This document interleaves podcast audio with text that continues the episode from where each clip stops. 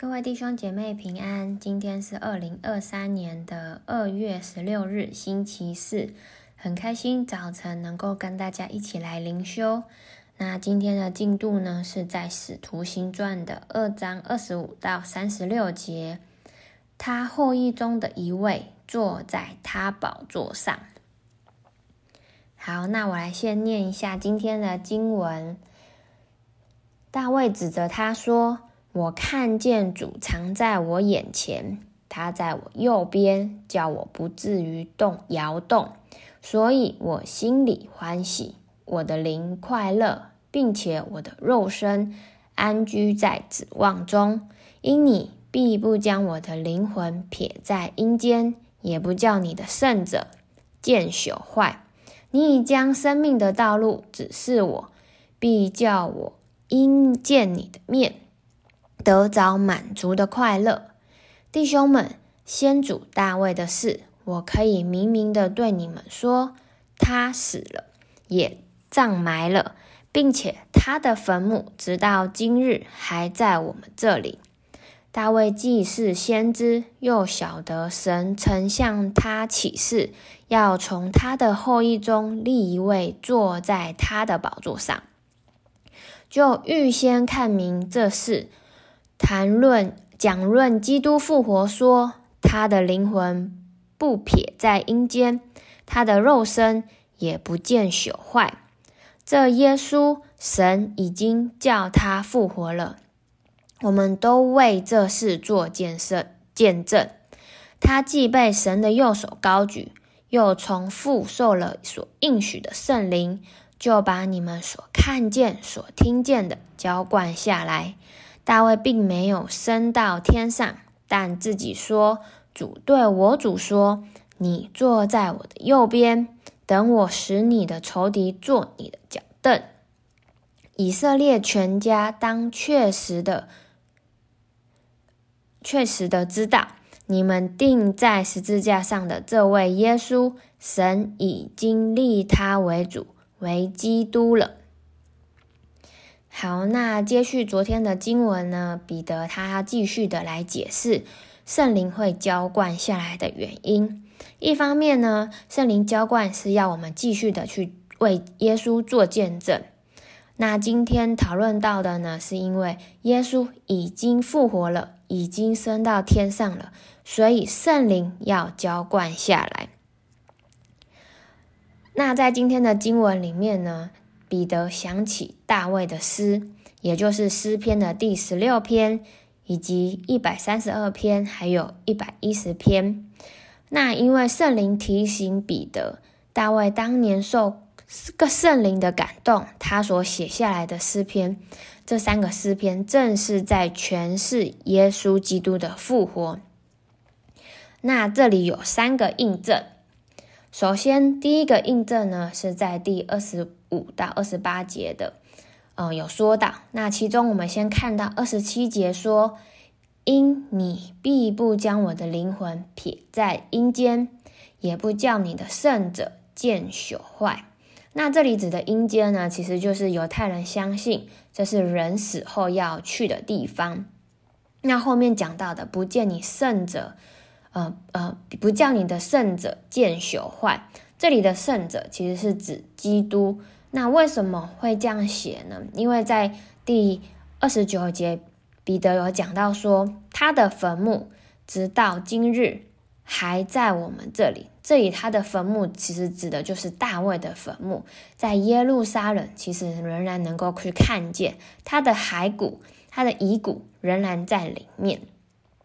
所以呢，我们可以看到前面所讲的有关复活的诗，也就是前面提到的诗篇第十六篇，其实并不是适用在彼得他自己的，呃，不用在大卫他自己的身上，而是指着将来要来的弥赛亚，也就是耶稣基督所说的。因此，他第一个印证呢，就是大卫他所指的不朽坏的，并不是他自己，也就是耶稣基督。好，那接下来我们看到第二个印证。那彼得提到呢，大卫受到圣灵的感动，他知道将有一位他自己的子孙要坐在他的宝座上。那神曾经也与大卫来立约，这个约被记载在历代志上的十七章。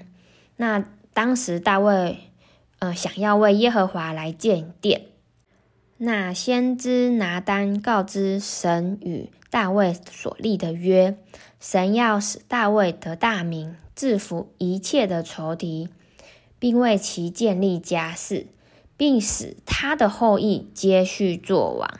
那这位后裔呢，要为耶和华来建殿，他的国位要永远建坚立。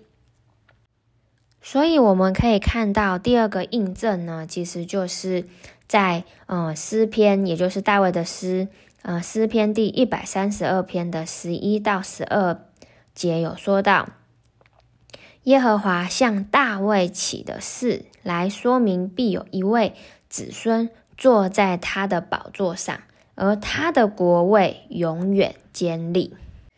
而第三个印证呢，是在诗篇的一百一十篇有说到，耶和华要大卫坐在他的右边，使仇敌坐他的脚凳。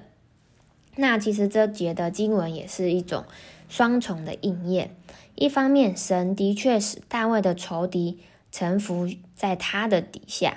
但彼得呢，在此特别的说，其实大卫并没有升到天上，因此呢，其实这个印证也是在讲基督，也就是这位大卫的子子孙身上。那他也确实的复活，升到天上了。所以彼得的结论是呢，以色列全家当知道，你们钉在十字架上的这位耶稣。神已经立他为基督了。其实这里的意思就是讲说，耶稣他就是受膏者，他是永远坐在宝座上，并且他是不朽坏，因为他已经复活在神的右边了。所以彼得呢，用犹太人熟知的大卫的三个印证来说明。耶稣基督的复活，其实神早就知道，神早就应许了。好，那我们来看到我们今天的默想与应用。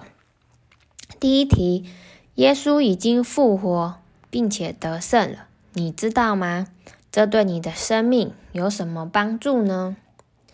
第二个，圣耶稣复活升天才会有圣灵的浇灌。那现在的你可以如何的与圣灵来投工呢？好，那我们一起来祷告。亲爱的耶稣，谢谢你为我们死在十字架上，并且复活。这是呃，你透过大卫的口所预言的，并且这也神早就知道的，而且已经应验在我们的生命里面，使我们不在黑暗里走。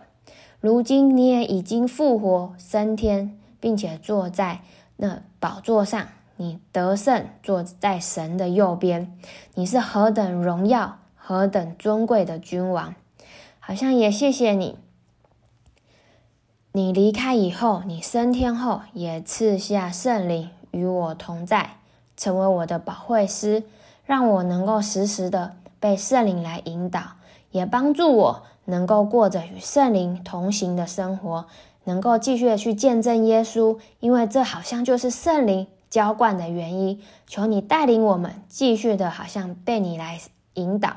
感谢你，祷告是奉靠耶稣基督的名，阿门。好，那我今天的分享就到这里，谢谢大家。